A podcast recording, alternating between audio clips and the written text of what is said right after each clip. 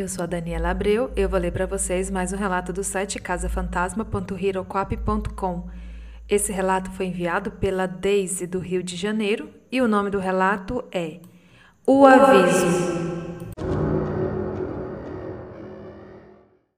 Minha história aconteceu no ano de 1993, quando eu namorava o meu marido.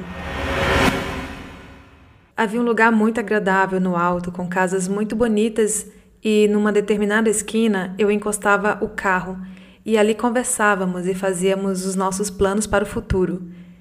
Nessa ocasião, o nosso relacionamento não estava sendo muito bem aceito, portanto, evitávamos lugares muito populosos. Por ser um local residencial com ruas secundárias, a iluminação era fraca e muito silencioso. Numa certa sexta-feira, estávamos, como sempre, conversando distraidamente eu no banco do motorista e meu marido no carona. Os vidros das janelas quase fechados, quando nos assustamos com alguém batendo em minha janela.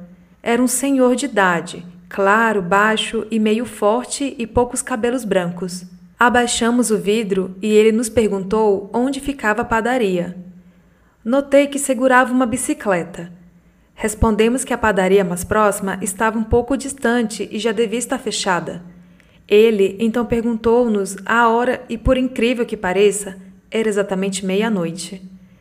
O Senhor agradeceu, porém, antes de ir embora, virou-se e nos disse que deveríamos sair daquele local, pois estava tarde e era perigoso. Jamais ouvimos falar em perigos naquela área, mas aquele aviso acrescentado à hora nos fez decidir pela partida. Onde estávamos só havia uma opção para chegar à rua principal que era seguir uma longa rua em frente e lá no final virar à esquerda. Portanto, nós e o tal Senhor teríamos que fazer o mesmo caminho, e levando em consideração que o mesmo seguiu sem montar a bicicleta, como também os pouquíssimos segundos entre a saída do Senhor e a nossa, foi com muito espanto que, ao ligar o carro e seguirmos a rua, não o vimos mais o que nos deixou assustado, pois era impossível tal coisa.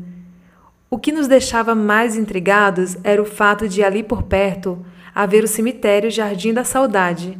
Mas o que nos espantou de verdade foi o fato de poucos dias depois sabermos que naquela noite, pouco depois da meia-noite, a casa da esquina onde ficávamos foi assaltada por quatro elementos que renderam toda a família e que, além de roubarem muitas coisas, fizeram as pessoas da casa passar um momento de terror. Seja quem for aquele senhor, ele nos salvou com o seu aviso na hora certa e desejamos que ele tenha sempre muita luz.